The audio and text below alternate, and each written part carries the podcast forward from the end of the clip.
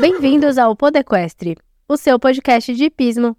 Aqui você encontra informação e entretenimento sobre o assunto que a gente mais gosta de falar: cavalo, claro. Eu sou a Nick, sou anfitriã, amazona e apaixonada por cavalos desde sempre. E hoje tenho o prazer de trazer a vocês mais um episódio. Bom, para começar, eu queria agradecer a Ballyhoo, que sem eles eu não estaria aqui hoje, entrevistando essa pessoa incrível para o Poder Equestre. E para quem não conhece a Ballyhoo, eles são especialistas em roupas com proteção solar, com uma tecnologia incrível, diferente de qualquer coisa que a gente está acostumado a ver, com tecido sensacional, eu uso, eu adoro. E que assim como nós, eles também se preocupam com a sinergia entre os humanos e o meio ambiente, por isso eles são super engajados nessa questão da sustentabilidade. As peças são feitas com tecido reciclável que não agride o meio ambiente e são peças leves, confortáveis, estilosas, que hoje você encontra à venda na Decathlon. Por isso queria agradecer a Balhu por ajudar a gente a levar conteúdo de qualidade para o pessoal do cavalo porque eu tenho certeza que esse episódio de hoje com a Cláudia vai mudar a cabeça de muita gente aí e vai ser um conteúdo que agrega muito valor à nossa vivência no mundo do hipismo. Estamos aqui hoje para mais um Podequestre, hoje mais uma vez diretamente da Universidade do Cavalo, com uma pessoa que vocês pediram muito para ela aparecer falar aqui, que quem ainda não ouviu falar dessa mulher, eu acho que tá meio desorientado. Estamos aqui hoje com nada mais, nada menos que Cláudia Lechonsky. Oi, Ni. Oi, pessoal, tudo bem? Como é que vocês estão? Cláudia, se apresenta pra gente então, para as pessoas que ainda não estão familiarizadas com a sua expertise no meio do cavalo, porque eu desisti de tentar acompanhar o seu currículo, né? Então, é porque meu currículo é muito extenso, porque eu já tô velhinha, né? Daí os anos vão passando. Eu sou formada em medicina veterinária pela Federal do Paraná. eu moro no estado de São Paulo desde o começo dos anos 90. Passei uns anos trabalhando na Alta Mogiana, no Aras Agromen, depois em Aras de Árabe, Aras de Brasileiro de Hipismo. Depois voltei para São Paulo, capital, onde trabalhei como gerente de Vila Hípica uh, no Clube de Santo Amaro, isso me abriu as portas para os contatos onde eu cheguei onde eu estou até agora. Eu fui dali eu uh, fui trabalhar para uma hípica em Itapecerica da Serra. Essa altura do campeonato eu já estava mais ou menos estabelecida como uh, um misto de gerente da, da hípica, instrutora de equitação e veterinária residente. Então é isso que caracteriza assim, a minha atuação profissional como veterinária sempre foi mais para esse lado da administração, da gerência, do cuidado com os cavalos uh, saudáveis, da manutenção dos cavalos, incluindo tanto o manejo no dia a dia quanto treinamento, equitação, e aí disso deriva também aulas de equitação. Eu estou pontuando isso no começo, porque minha atuação posterior, né, e desde então, a preocupação com o bem-estar dos cavalos, que vai ser um tema dessa conversa, começou nessa época.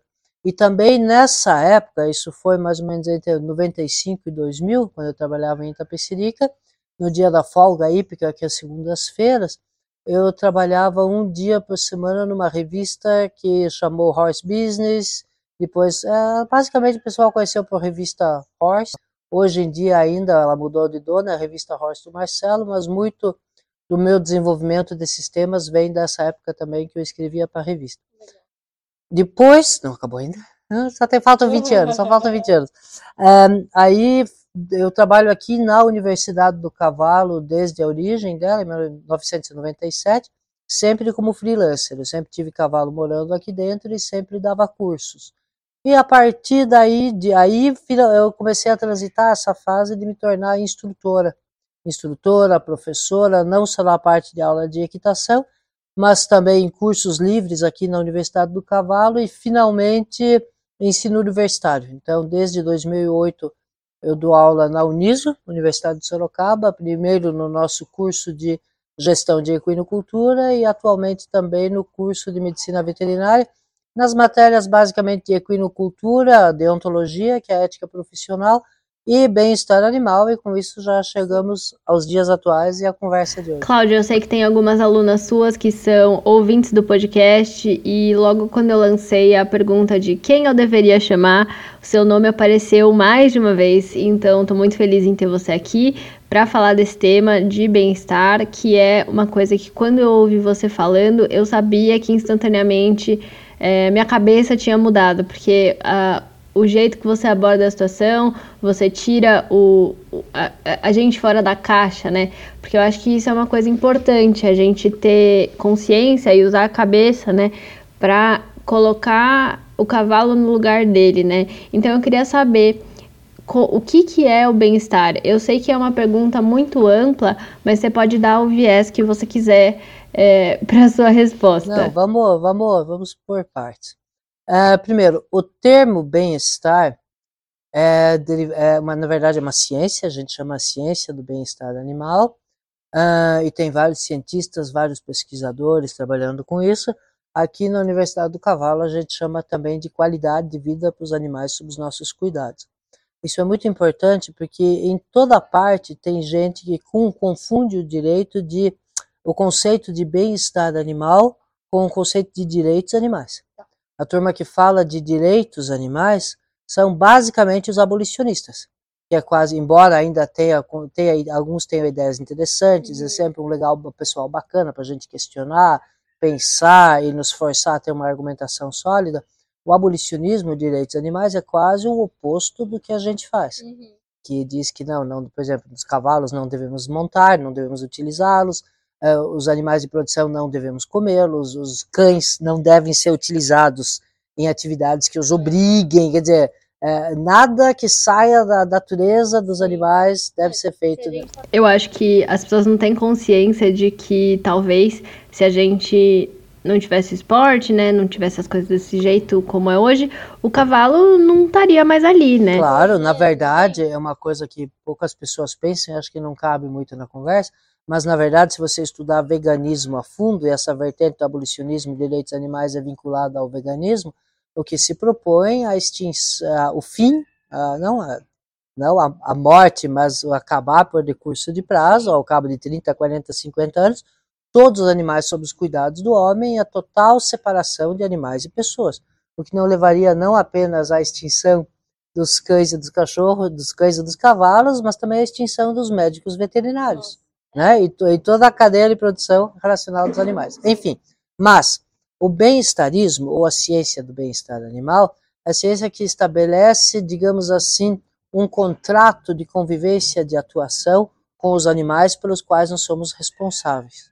Né? Então, e a, a, maneira mais fácil de descrever isso, acho que faz sentido para todo mundo, é que a gente deve respeitar ao máximo o comportamento natural desses animais. Então, a gente tem que eh, conhecer como era a vida desses animais na natureza, como eles vivem de dia, de noite, em grupos, sozinhos, como se alimentam, enfim, como é todo o contexto de existência deles longe do ser humano, e proporcionar a eles, pelo menos parte do dia, de certa maneira que tiver ao nosso alcance, condições de vida parecidas que, com, que, com que, que eles teriam em sua vida natural.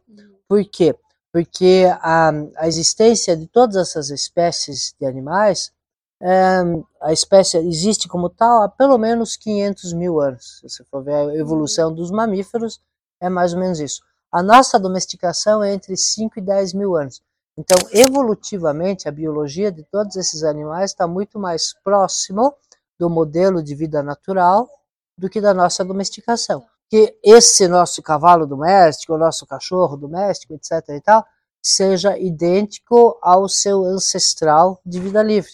Porque nesses 5 a 10 mil anos a gente é, não é evoluindo, é seleção artificial pelo ser humano uma seleção artificial que afastou eles bastante do modelo é, natural. E a maioria desses animais não seria mais é, capaz de sobreviver sozinho em vida livre. Tá? É só você pensar nesses, na, na imensa variedade de cãezinhos, né? cãezinhos que precisam de uma série de cuidados humanos. Um, um bom exemplo para a gente pensar são essas vacas leiteiras de alta produção que dão 40 litros de leite por dia. Né? Essa vaca na natureza morreria rapidamente, o bezerro dela morreria também, porque ele não consegue consumir todo esse leite, e a vaca morreria de consequências de mastite. Os nossos modernos cavalos de esporte, eles têm um padrão, um, um metabolismo tal, que faz com que eles não consigam mais manter aquele organismo deles funcionando adequadamente só com a pastagem, na maior parte dos casos, né? na maior parte das regiões do mundo. Eles precisam do complemento da ração, etc, etc, etc. Mas também, isso é muito importante, é, houve uma seleção natural de todos esses natural e artificial de todos esses animais para que eles tenham um instinto de se sentirem bem ou de pelo menos se adaptarem bem à tutela do ser humano. Uhum. Por exemplo, os lobos, os lobos lá atrás. O lobo que achava assim que era mais mansinho, que na, na matilha seria destinado a não ser o lobo líder, é o lobo que foi correr para o lado do, do ser humano e foi virar cão doméstico depois de alguns milhares de anos. O lobo que era muito agressivo, muito alfa, muito dominador, ele jamais ele simplesmente ele não chegou a ser domesticado. Então, é, e com os cavalos também. Então, esses, isso, esses animais domésticos têm uma mentalidade muito mais dependente dos cuidados de, ter, de terceiro, de terceiros do que os animais originais, ok? Legal. Um, bem-estar, então, resumindo, bem-estar dos animais domésticos todos, a gente começa entendendo o comportamento natural deles. Qual era o comportamento natural dos cavalos? Acho que todo mundo já me ouviu falar isso em algum momento, é pastar e andar na companhia de outros cavalos. Os cavalos na natureza são animais de manada, que transitam permanentemente em grandes manadas e se alimentam quase que exclusivamente de gramíneas, de pasto, da grama das espécies da, salva, da savana ou das planícies. Todas as gramíneas têm a característica de existir em abundância nesses lugares, mas elas também têm um teor nutricional baixo, o que faz com que esses animais, para que poderem suprir todas as necessidades nutricionais deles, evoluir, tenham evoluído pastando mais ou menos 16 a 20 horas por dia. Por isso que chama volumoso. Por isso que chama volumoso, por isso que você vê os nossos cavalos, pode olhar em nossa roda aqui, estão sempre de cabeça baixa. A natureza deles é baixar a cabeça e pastar, isso que eles fazem. Olha, se eles pastam grama, se eles andam na planície pastando 20 horas por dia, eles andam a passo 20 horas por dia. E eles nunca estão sozinhos. Eles sempre fazem, perdão, eles sempre fazem isso na companhia de outros cavalos. Né? Então, só rapidamente, vamos pensar que as três grandes coisas opostas da nossa domesticação é, a causa nele, de certa maneira, uma pulsão de morte. Um cavalo na natureza, se ele está isolado, sozinho, separado dos outros cavalos, isso representa para ele uma ameaça de morte, porque a defesa, a segurança dele sempre está no grupo, no rebanho. Se um cavalo está preso num lugar fechado, né, assim, encurralado, digamos assim, isso também para ele é uma ameaça de morte, né? Porque a segurança dos cavalos não é como a nossa. A segurança dos cavalos que não tem toca, não tem casa, não tem caverna, não tem ninho, é enxergar nos amplos espaços abertos, porque eles são praticamente o animal mais rápido em termos de deslocamento a médio e longo prazo, animal terrestre. Uh, e também, se você não come o dia todo, óbvio, você não, você não consegue atender esse instinto de ingerir alimentos sem parar, como cavalo, você está correndo a ameaça de não sobreviver. Uhum. Então, ficar na cocheira isolado de outros cavalos, comendo três refeições por dia e um pouquinho de feno, basicamente causa um estresse permanente instintivo em nossos cavalos, uhum. que dá, e além disso, dá origem aos dois grandes problemas de um, saúde que esses cavalos têm, que se você for ver, o maior problema agudo de saúde dos cavalos um, de hípica, digamos assim, responsável por boa parte da morte deles é cólicas, distúrbio digestivo, e aí a primeira causa é um desequilíbrio entre concentrado e volumoso. Isso seria outra palestra, outro assunto. Né? Excesso de concentrado, falta de volumoso. O outro grande problema, aí geralmente não agudo, mas mais crônico, ou seja, insidioso ao longo do tempo, são todas as claudicações, todas as manqueiras, todas as um, os desgastes precoces do sistema locomotor do cavalo atleta, decorrente provavelmente da falta de movimento longo e lento. Dos picos explosivos de exercício do cavalo que fica preso na cocheira e sai para trabalhar uma hora por dia. É, e falando da cocheira, a gente sabe que a cocheira hoje é uma grande comodidade para gente, né? Muito mais fácil de pegar os cavalos, muito mais fácil de mantê-los bem apresentados. E é sobre isso que eu queria perguntar. Hoje a gente tem uma percepção de que os cavalos que ficam soltos o tempo inteiro no passo, tipo, o dia todo mesmo, até dormem lá e, e tudo mais, é, esses cavalos são largados, né? Eles são é, percebidos como tendo menos aptidão esportiva. O que, que você acha sobre isso, né? E isso realmente traduz para a realidade do, do nosso esporte? O cavalo do pasto, ele tem menos aptidão esportiva? Tá, eu acho que a origem desse paradigma, primeiro, não, em linhas gerais, não concordo. Tá? Se você pegar um estabelecimento equestre aleatório, eu te diria que 90% dos cavalos pode, do ponto de vista do cavalo, da, da característica do indivíduo, sem falar agora do lugar, das secas, tá? mas o cavalo em si, 90% deles pode ficar solto a maior parte do tempo, inclusive com outros cavalos. Exceção para isso são garanhões, são algum animal muito agressivo, algum animal com uma condição de saúde, algum animal com trauma passado, mas eu te diria que não é porque 10% dos animais não pode, pode ser solto com os outros que 90% tem que ficar preso. Entendeu? Então, tipo, a gente às vezes tende a generalizar um pouco e um pouco pelo nosso comodismo. Uhum, é. O paradigma, o que, que acontece no Brasil? O paradigma de cavalos cuidados começou com os cavalos urbanos até a chegada da família real, 1808, né, Dom Pedro, Dona Carlota, os dois, mãe e filho loucos por cavalos. O que tinha no, na, no Brasil colônia eram esses cavalinhos de roça, uhum. né, os pangalhazinhos, os cavalos de serviço, os cavalos do interior do Brasil. Aí os dois modelos de referência que a gente tem para cavalos bem cuidados são os cavalos da família real e logo depois, quer dizer, eh, logo depois os cavalos de corrida, isso vindo mais ou menos Sim. simultaneamente. Isso, por definição, são cavalos mantidos em áreas urbanas. Em áreas urbanas, não fazendas. Aí os cavalos obrigatoriamente têm que ficar confinados. Né? Além disso, obviamente, as famílias ricas tinham esses, não só a família real, depois outros, as famílias ricas têm esses animais para deslocamento, eram os automóveis da época, e de novo, os cavalos não podem ficar soltos na fazenda, os cavalos têm que ficar presos na cocheira. O outro grande modelo, e não tinha nem espaço, uhum. né? É, na cidade não tem né, espaço, esse, não, não teria espaço nem para esses piquetinhos aqui.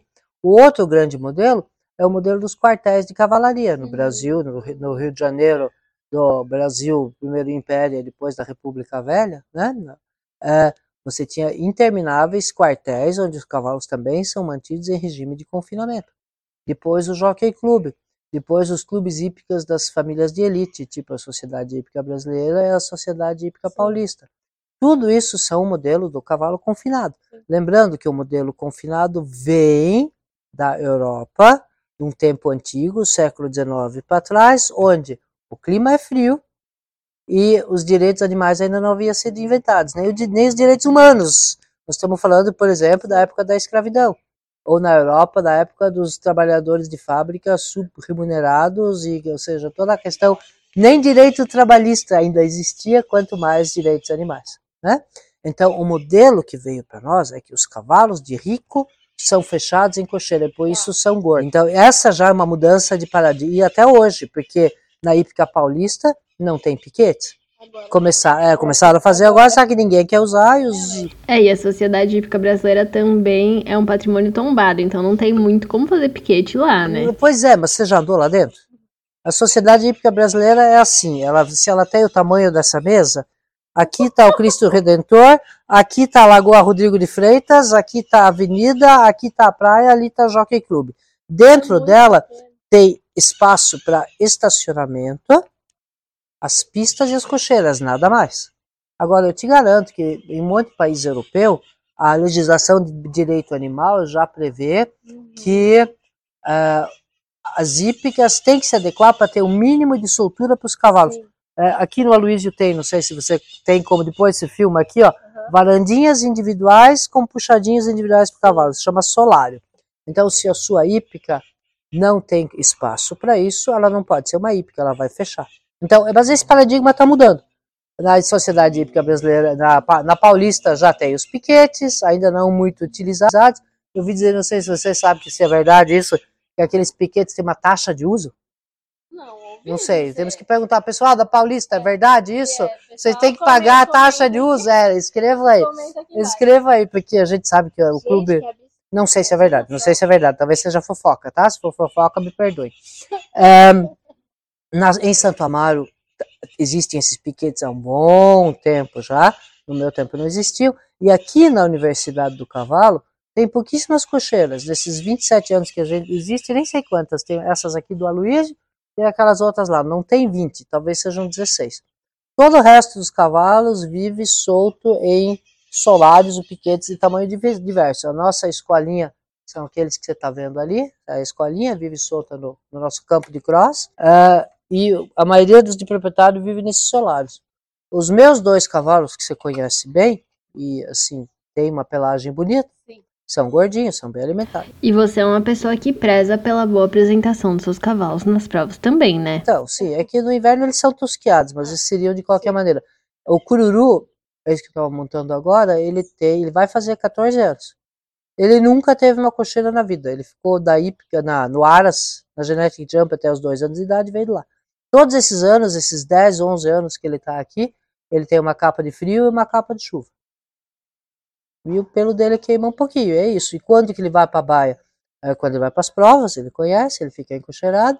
E uma raríssima, uma vez ele ficou, teve uma lesão na, na, mãozinha, cortou a mãozinha, teve que ficar fechado só. E é isso. E não, é, é um paradigma vencido.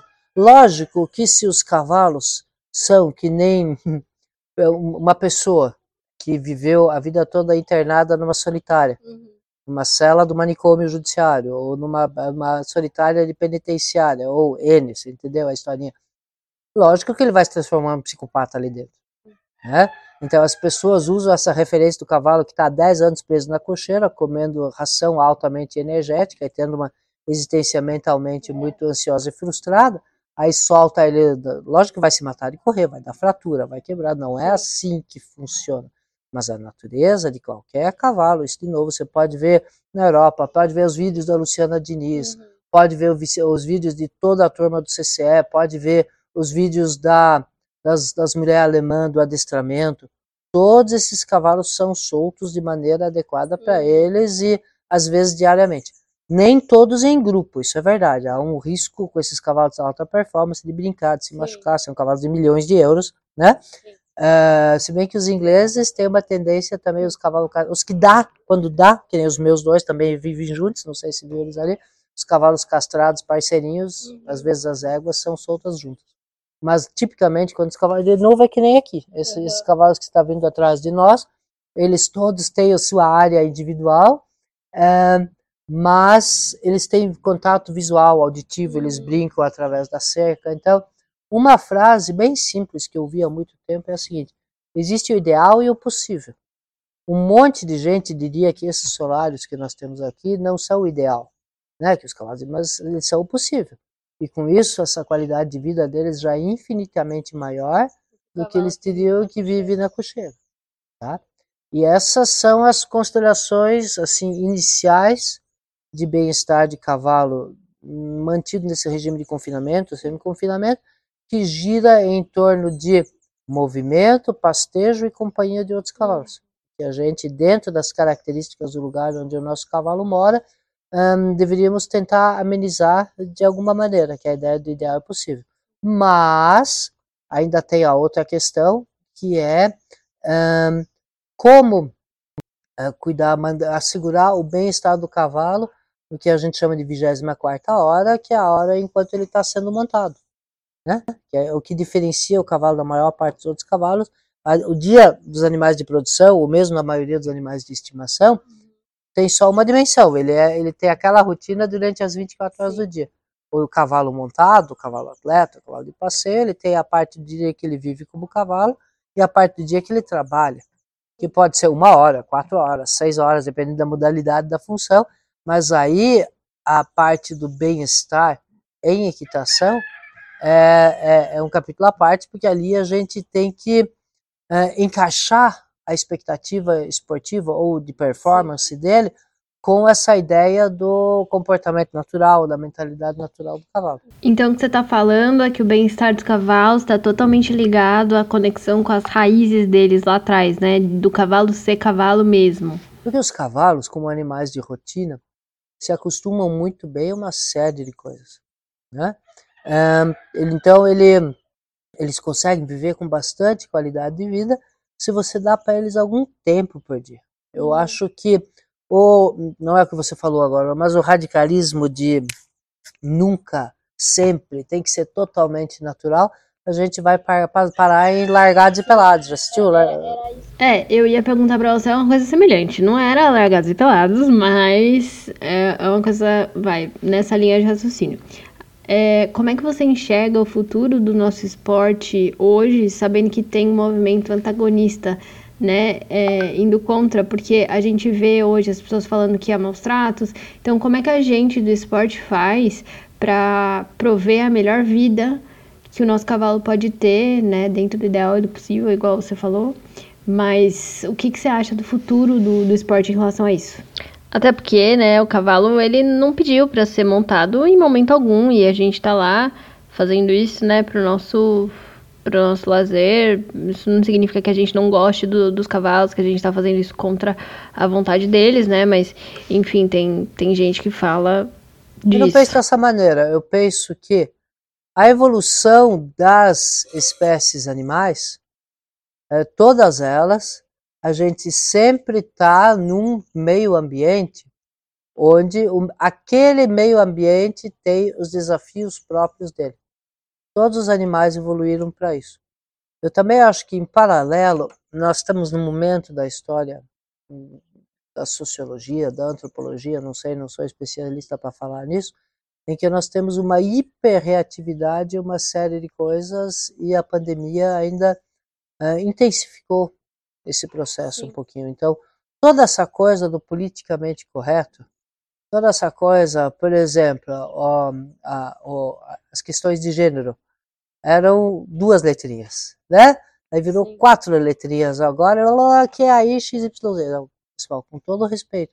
Mas isso em si, essa classificação excessiva, não, não pode isso, não pode aquilo, não pode ser isso, não pode aquilo. Essa coisa do politicamente incorreto, de certa maneira, é ai, ninguém pode ser irritado, ninguém pode ficar ansioso, ninguém pode ficar incomodado, ninguém pode fazer o que não quer.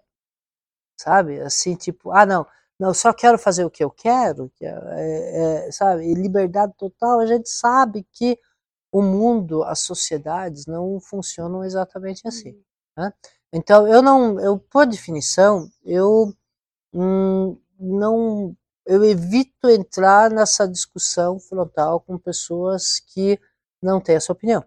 É, eu respeito elas muito, embora nem sempre a gente uh, se sinta muito respeitado pelo outro lado, eu não vou entrar nesse mérito aqui agora, mas, assim, o que eu acredito que nós do mundo do cavalo temos que fazer, sair um pouco da nossa bolha. Se você entrar, assim, o algoritmo faz com que no seu Instagram tenha só gente louca por cavalo, que nem nós. É, né?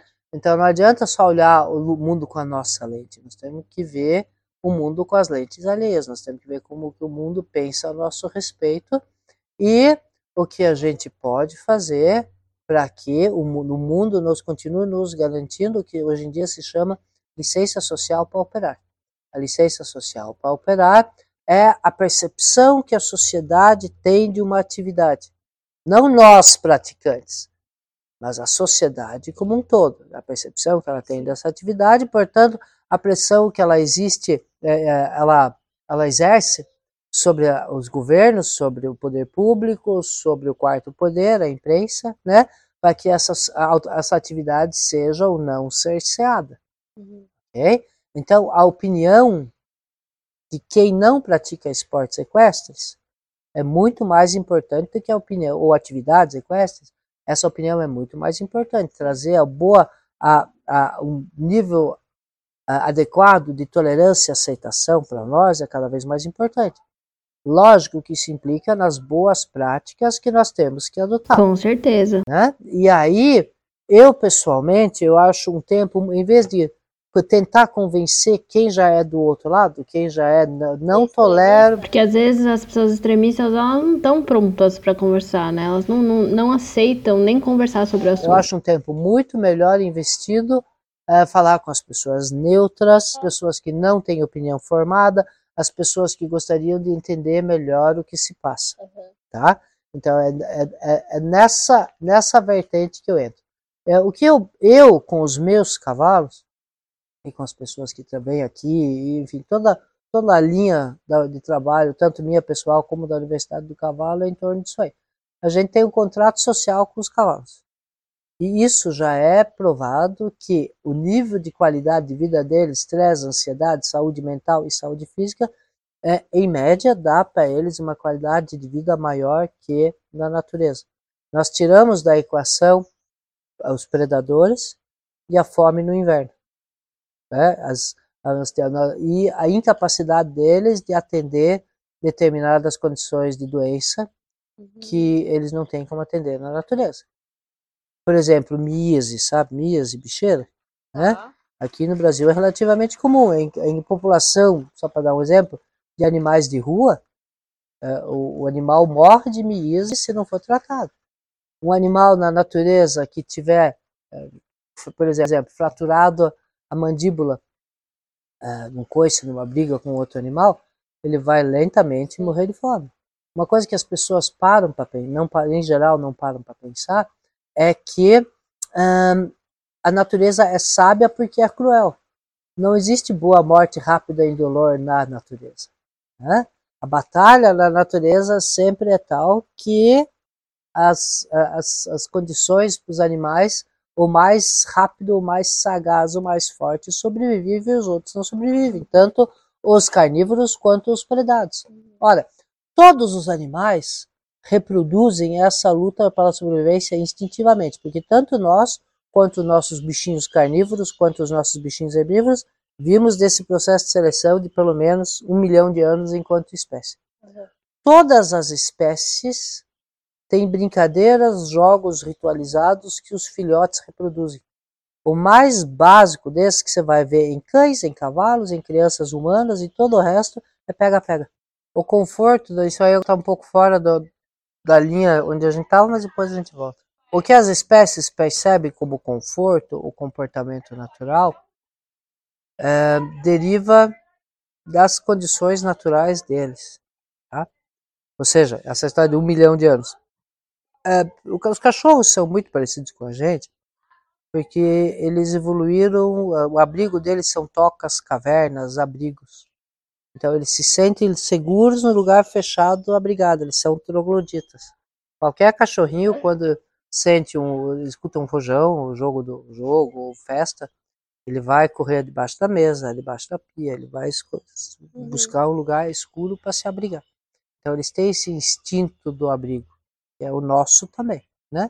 Uhum. Então a gente, o ser humano é muito pautado também por antropomorfismo, que é achar que todo mundo é como nós. De achar que o cavalo sente igual a gente. Tinha cor de rosa, né? Do abrigo. Ai, não posso pegar chuva. Lembra aquilo que eu falei antes? A, a, a, a vida natural do cavalo são as estepes. A vida natural do cavalo, tudo bem, possivelmente eles vão procurar abrigo de vento e chuva debaixo das árvores, em um paredão, alguma coisa assim. Mas a maioria dos cavalos, que nem essas chuvas rápidas, eles adoram. Nunca viu o cavalo brincar na chuva, fazer dança da chuva? Se você nunca viu, é um mau sinal. Entendeu? Eu tenho, tenho vídeo aqui, os cavalos de modo geral adoram brincar na chuva. É o natural deles. Eu, eu também não estou dizendo que é sete dias chovendo sem parar, não, mas esse é, o, esse é o natural deles. A espécie, como tal, evoluiu para isso. Né? Então, assim, a lente do, da casinha é muito mais insegura para eles, porque eles não têm para onde fugir, né? quando eles se veem angustiados. Então, a gente tem que tomar muito cuidado com essa lente do o que é bom para mim é bom para o meu cavalo. E por isso que para os cachorros funciona muito melhor do que para os cavalos. Por exemplo, por que, que as éguas têm 11 meses de gestação? Porque o potrinho tem que nascer formado no chão e correndo. Blup, então ele nasce, ele não é um bebê. Ele não é um bebê, ele nasce pronto, tanto neurologicamente quanto no locomotor, de identificar a mãe e sair correndo com o rebanho. Os cachorrinhos podem se dar o luxo de nascer cegos e surdos e só com dois meses de prenhez, porque eles ainda vão para a caverna. Eles vão para a caverna para acabar de fazer o desenvolvimento deles lá. Então, todo o instinto do cavalo, a alegria do cavalo é movimento. Por isso que nós selecionamos ele, comportamento e variedade ambiental. De estar todo dia em lugar diferente, de filtrar e toda essa história. A gente estava falando que todas as espécies de mamíferos, eh, os filhotes, brincam de pega-pega. Isso não é nada mais do que treinamento para a vida adulta. De uhum. correr, de fugir, de fugir do predador ou de pegar a presa. Né? Então, e aí isso, um pouquinho mais tarde, nos leva diretamente à satisfação, isso nos leva diretamente aos esportes. Por que, que a gente gosta de se estressar? Por que, que a gente sente uma situação de vitória quando você uh, supera uma situação difícil. O esporte é especialmente interessante porque você põe, se põe voluntariamente e pagando, como nós duas sabemos muito bem, numa situação de intenso estresse, talvez até de sofrimento. Sofrimento emocional, sofrimento físico, porque sim. Porque, e, e o oposto disso é o quê? O tédio. O que é tédio? Ah, não tem nada para fazer não tem nenhum risco, não tem nenhum perigo, nada não tem graça, não dá, é um tédio. Então nós, nós e nossos animais somos evolutivamente programados para buscar desafios Sim. e buscar todos os nominhos na moda, adrenalina, né? A, a dopamina, a endorfina, dá a satisfação de conseguir corresponder a esses desafios, uhum. de conseguir sair bem. Por quê? Porque isso é treinamento para sobrevivência, é a sobrevivência dos mais aptos.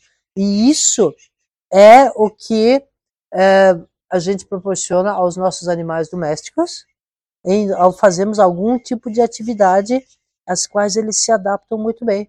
É mais, mais ou menos a mesma coisa que nem. E tem gente que está dizendo isso, que você não pode mais brincar do, com o seu cachorro de pegar a bolinha. Como assim? Porque, mas tem gente tem, que, tem, é, que, porque ele fica estressado, ele cansa.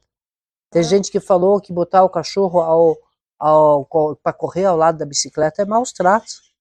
Tem gente falando que todos os cães de serviço, os cães de companhia, os cães guia de cego, os cães que localizam vítimas em desastres, são todos submetidos a maus tratos, porque eles fazem atividades que eles não faziam na natureza. Que é mais ou menos como nós estamos sujeitos a mais tratos, porque nós não estamos mais vivendo como largados e pelados. A natureza dos animais no caso dos cães, de buscar coisas através do faro, ou de interagir em grupo, é mais está é, tá sendo canalizada atividades mais com, uh, coerentes com os dias atuais, né? Uh, o nosso esporte é uma atividade ritualizada de treinamento, de preparação de sobrevivência, de preparação física, preparação emocional.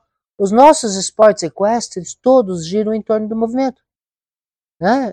Giram do, em torno do movimento e daquela comunicação com, com o cavalo que faz com que ele tenha a satisfação de ser bem sucedido em alguma atividade para a qual ele foi preparado, aí são as palavras-chave, com confiança e com respeito. Entendeu? Os animais são, têm, são, têm mentalidades muito plásticas. Aquele papo de que o seu cavalo sempre vai te ver como predador, a gente acredita, a gente não acredita muito nisso. A gente tem que confiar um pouco na inteligência dos animais. Pode te ver como, desculpe, ele pode te ver como predador, mas ele não precisa. Você, a sua atitude, o seu comportamento que vai determinar como é que o seu cavalo vai ver você. Queria aproveitar até para fazer um gancho do seu livro, Cavalos Entusiasmados que é uma excelente leitura. Quem não conhece, quem não leu, leia. Eu trouxe um aqui, podemos mostrá-lo? Pode, pode. Aqui está o livro. Muito obrigado, Nicole, por suas gentis palavras. Aqui está o Wolverine, ó. Então, esse livrinho é o que está vendo aqui na loja você Não, pode... na verdade, o que eu ia falar do seu livro é que logo no começo você coloca duas frases, né? É... O amor pelos cavalos nasce com a gente, mas o amor dos cavalos por nós tem que ser conquistado. É, e esse amor dos cavalos por nós, ele é possível? E se ele é possível, como é que a gente pode identificar isso? Porque hoje o que eu vejo é muita gente falando: ai, não, meu cavalo me ama, sob o pretexto de que ah, eu deixo meu cavalo bonitinho na cocheira, com água, ração, feno, aí eu saio para montar ele. Não, assim, desse jeito, meu cavalo me ama. Mas é, a gente tá vendo que não é isso, né? E como é que, como é que a gente pode identificar esses sinais? Assim, eu acho que, primeiro, eu vou começar ao contrário do tá que o pessoal está pensando a gente muitas vezes tem uma coisa de projeção que quando a gente dá para os outros os nossos sentimentos. Por exemplo, eu posso ter, não tenho nenhum exemplo aqui, eu posso ter o meu ursinho de pelúcia, eu criança, né? E eu coloco um monte de sentimentos meus no ursinho de pelúcia, invisto meus sentimentos nele, e lógico, para a criança é muito claro que o, o ursinho sente por ela também. Ele é meu amigo, tem altas conversas com, uhum. com o ursinho. Nós até hoje, se eu pegar um boleirinho agora na loja da UC e picotar ele, todo mundo vai se sentir muito mal, eu inclusive. Por mais que racionalmente a gente saiba que aquilo não é uma vida, não tem sentimento. O boleirinho é o cavalinho Isso, é um cavalinho de pelúcia, é isso, isso, exatamente. É, vocês entenderam? É, aquilo, qualquer pelúcia, qualquer boneca, Qualquer coisa em que você tenha investido os seus sentimentos, as suas emoções, né? Por mais que racionalmente você saiba que aquilo não sente, né? Você se, você projeta e você acha que ele sente o que você sentiria. Okay? Então essa história, o meu cavalo me ama porque eu dou uma cocheira para ele? Não, não, tá?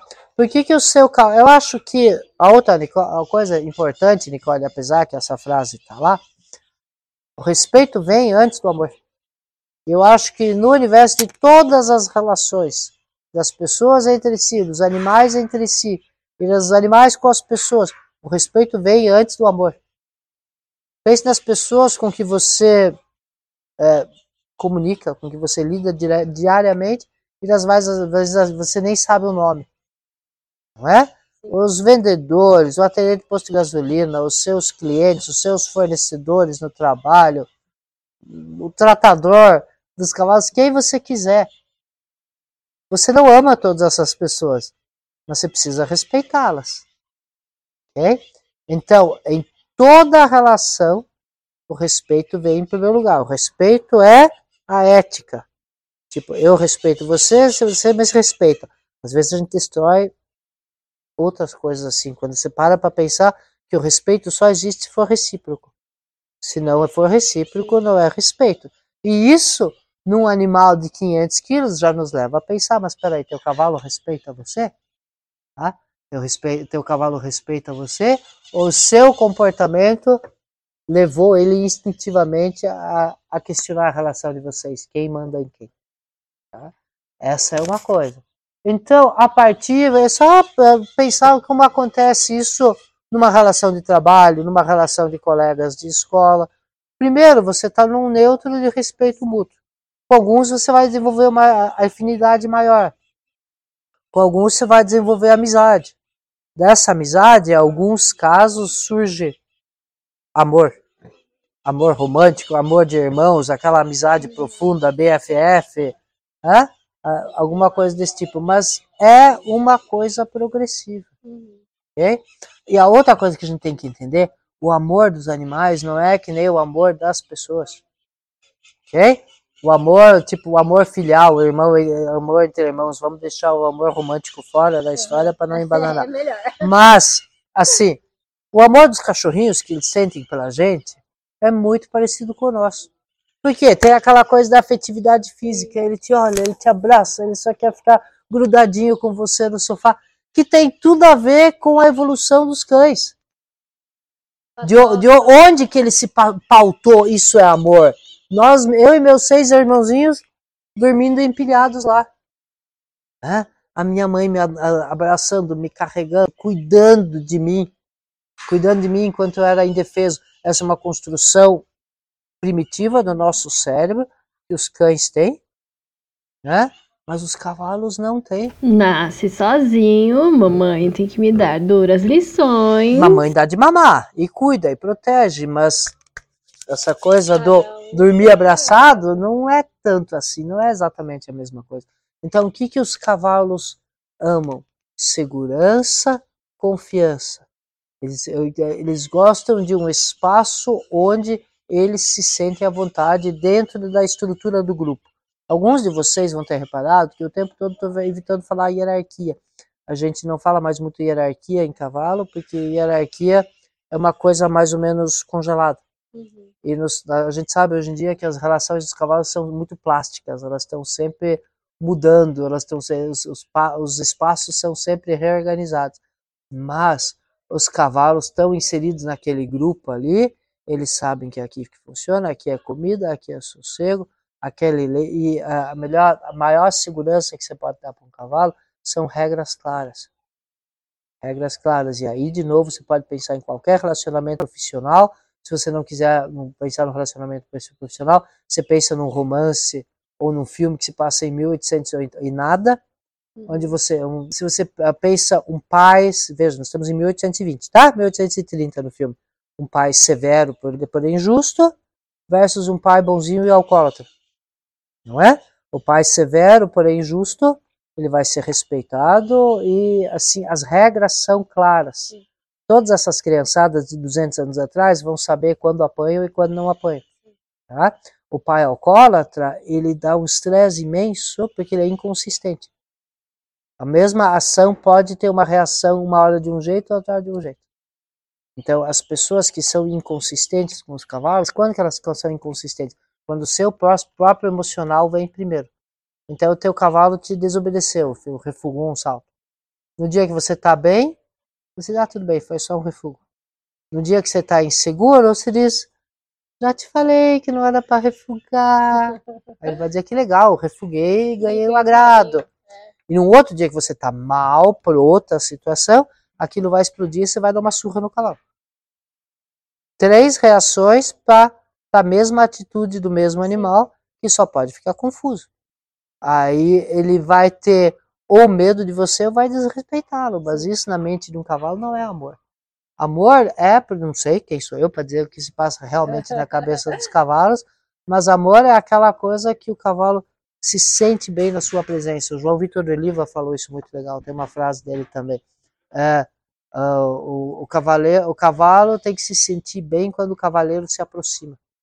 Isso é, e isso é uma, essa linguagem física muito sutil dos cavalos, que é outra dificuldade de algumas pessoas, porque o cachorro, de novo, o cachorro é fácil de ler. Sim. Ele tem uma mímica facial, ele abana o rabinho, ele, ele fica todo contentinho. O cavalo está sempre no neutro. Então, a leitura dele não é facial. A leitura dele não é vocal. Eles vocalizam muito pouco. Ele, você vai ler a presença sua, se a presença é agradável para o cavalo, no grau de tensão muscular. Sim nos sinais sutis, se ele se vira olhando para você, ou se ele se afasta de você, é tudo, é tudo um processo que você tem que ir conquistando. Mas acho... tudo isso é possível. É, o texto do seu livro que mais falou comigo foi aquele texto que você escreveu para o Wolverine, é, porque você fala que você recebeu um cavalo com um potencial imenso, e aí o que, que você, Amazona, não se sente, enfim, né? preparada o suficiente, enfim, para lidar com aquele cavalo todo. E esse é o meu sentimento todo dia quando eu olho para minha égua, eu vejo ela e eu penso, nossa, isso tudo é meu. O que que eu posso fazer para fazer a vida dela menos traumática possível, né? É, e que ela tenha o maior conforto. Mas a minha pergunta relacionada a isso é: por que, que você acha que as pessoas devem montar cavalos ainda hoje? Talvez é uma coisa tão ancestral, né? Uma coisa tão antiga, talvez até meio arcaica, não, né? Claro que não. Claro que não. Tá tudo menos arcaico. Eu tenho uma surpresa para vocês todos que estão aí nos olhando em alguma variante de internet ou rede social, provavelmente. Tudo acontece dentro do nosso cérebro, certo? Tudo que é inteligência virtual, inteligência artificial, mundo virtual, sims, óculos de realidade virtual, traje áptico, player one, sabe? Tipo cavalo mecânico, rede neural. Mesmo a Matrix. Essa é a sacada do filme Matrix. Tudo acontece dentro do seu cérebro. Certo? Seu cérebro ainda está dentro do seu corpo físico. Uhum. Hum? Que, que acontece com o seu cérebro no dia que o seu corpo, corpo físico se acabar? Vai embora. Vai embora, CPF cancelado. Certo? Então, é uma ilusão de que a gente não depende dos nossos corpos físicos. Enquanto a gente for humanidade, depois que a gente for humanidade, depois que as máquinas ganharem, como muitos filmes já falaram, aí a conversa é outra. Mas enquanto nós somos essas unidades de carbono aqui, nós estamos em nossos corpos físicos e precisamos estar ancorados nos nossos, nos nossos corpos físicos. É, tudo isso que está acontecendo, essa, das crianças grudadas no celular e essa ilusão das pessoas do mundo virtual, precisa de atividades que ancorem elas no mundo físico. Várias atividades. Aquela velha, pode ver, todo mundo está falando isso. Todo mundo está falando isso, tipo, desliga e desconecte. E na verdade as pessoas já sabem. Porque você lembra durante a pandemia, quando as, a, o ensino foi para o virtual, o trabalho foi para virtual, as ruas vazias, as escolas vazias, todo mundo achou que, todo mundo não, mas um monte de gente falou que ia ser a nova tendência da humanidade, que tudo ia ficar no virtual para sempre. Porque nós também somos bichinhos com um milhão de anos de evolução e precisamos da interação física concreta. E não estou nem falando que esse tipo esse é um bom jeito de extinguir a humanidade uma geração, né? Se ninguém mais sai de casa, se os relacionamentos forem ficarem só no espaço virtual, depois de uma geração acabou tudo, porque cadê os descendentes? Mas enfim, então tem várias atividades que te traz de volta pro corpo físico, os esportes em geral, mas agora vamos falar das atividades físicas que te colocam em contato com o fora do humano, com o não humano, com o imponderável. Tá? Aí nós temos as várias atividades de natureza. Eu sempre penso muito em mergulho e em montanhismo, porque você tem que se abrir para o imprevisível, uma coisa que é Sim. fora do seu controle. Você sabe que todo esse povo ansioso, na verdade, eles são controllers, né? eles são perfeccionistas. Então, a ansiedade reside da sua dificuldade de assumir que você não tem controle sobre tudo. Quem disse que isso era um podcast, né, gente? Maior sessão de terapia rolando aqui. Desculpa. Eu e minha caneca. Né? Essa é a caneca da marota. É, enfim. Então, montanhismo, velejar, é, tudo que envolve natureza, surf, são coisas que você, além do fator humano, tem um fator ao, que, ao qual você tem que se moldar, adaptar de alguma maneira. Um, o hipismo, ou esporte equestre, ou atividade de andar a cavalo, é o único que você faz em que você se conecta com um animal e que você entrega a sua vida ao, ao animal. Tá? Tem uma exceção para isso, já vou entrar nisso. Existem, infelizmente, esportes com cães muito bonitos, que são parecidos, no sentido que você pega uma outra criatura e tem que alinhar com ela, né? Você tem Hoje em dia você tem canicross, que é aquela Sim. corrida com cães, você tem agility, você tem uma, um monte de coisa, mas tipicamente você não tira o seu controle, você não abandona o seu controle do seu próprio curso, você não entrega a sua saúde física a um animal dito irracional, ou pelo menos que funciona muito diferente da gente. Uhum. Tá? A exceção de que eu falei é, são cães guia de pessoas cegas. Sim é a coisa mais parecida que eu conheço com a equitação, no sentido de que a pessoa abandona o controle. Você, né? Eu confio no seu treinamento, eu confio na sua capacidade, eu confio nas suas decisões para preservar a minha vida. Uhum. Se você parar para pensar, isso é tanto o cego com o cão guia, é, quanto o cavaleiro. Só que a gente normalmente não pensa muito nisso. E nós ainda viemos daquele paradigma antigo onde essa dominância se dá muitas vezes pela coerção física. Né?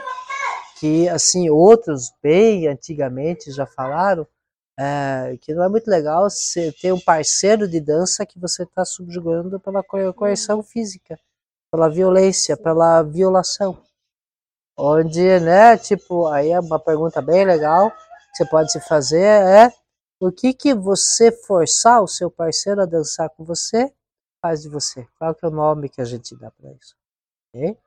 Então, o paradoxo da equitação é que você tem esse animal muito grande, muito mais poderoso fisicamente que você, e, no entanto, você confia na sua capacidade mental e técnica e física de controlá-lo, mental no sentido emocional, porque ele é um, um, um receptáculo das tuas eh, emoções, ele é uma antena parabólica das tuas emoções, você tem o cavalo tenso, você com raiva, o cavalo com raiva, você com medo, é o cavalo com medo, porque ele foi condicionado desde, desde potrinho a ser guiado por você. Você é o alfa, ele é o beta. Né? Se o alfa dele tá com medo, com raiva, ele falou, não, algo não está bem, nós vamos todos morrer. Percebe? Por isso que a gente disse que o cavalo é o espelho do cavaleiro. É técnico, lógico, você tem que saber a técnica de equitação, que é o nosso idioma, o idioma da nossa comunicação com os cavalos, e físicos tem que ter o mínimo de preparo físico para conseguir realizar essa atividade. Hoje em dia, a maior dificuldade que eu encontro nos nossos alunos aqui, as pessoas tendem a esquecer que é uma atividade física. As pessoas estão muito, algumas estão muito no mundo do coaching, algumas estão muito no mundo do pelim pim pim, do, né, da mentalização positiva, que é o mundo não físico, que é o mundo da mente. Né? Então eu visualizo, eu visualizo logo, não, tudo bem, isso é uma boa motivação, mas estamos no corpo físico. Bom, pessoal, nosso tempo está acabando por aqui hoje, é, mas para finalizar eu queria que a Cláudia se despedisse, né, deixasse os contatos. E aí, Cláudia, como é que o pessoal faz para te achar, para achar seu livro? Você falou da loja C, mas fica à vontade para fazer seu jabá Bom, agora. A minha base de trabalho é a Universidade do Cavalo, que fica em Sorocaba. Vocês podem seguir no Instagram, arroba o Cavalo. Uh, o site é o C Cavalo, escreve com dois Cs, uccavalo.com.br. A minha conta do Instagram é simplesmente o meu nome, arroba Cláudia Alexons, que tal? Uh, e daí eu posso dar a dica para como comprar o livro, mas uh, o Instagram, onde veio, meu, veio o livro com dedicatória, eles mandam para o Brasil e para o exterior, é arroba, arroba loja UC. E nós estamos aqui, nós estamos aqui, vem aqui visitar a gente, conhecer os cavalos, uma data bacana que vai ser agora, vai ser o encontro de horsemanship, que vai é, acontecer na semana, no fim de semana é, depois de 7 de dezembro, 7, é, que é 7, é, porque é 2, 3, é 9, 10, 8, 9, 10. 8, salvo engano, meu é sexta, 9 é sábado, 10 é domingo, vai vir gente do Brasil inteiro, eu estaria por aqui. Vocês podem ver nossos solários, podem fazer perguntas sobre o bem-estar dos cavalos, vamos convidar a Ani para vir também. Aí vocês podem pegar o autógrafo dela. Eu já venho, eu venho. É, da Sara, pode vir aí conhecer a gente, conversar ao vivo. Às vezes eu demoro um pouquinho, para responder as mensagens na rede, porque é muita gente, muita correria. Eu tenho que. Eu estava falando agora com as meninas fora do ar, que o problema da gente é que a gente tem que ganhar dinheiro para sustentar os cavalos, é porque verdade. os cavalos comem todo o nosso dinheiro, mas é uma, uma despesa com, com alegria.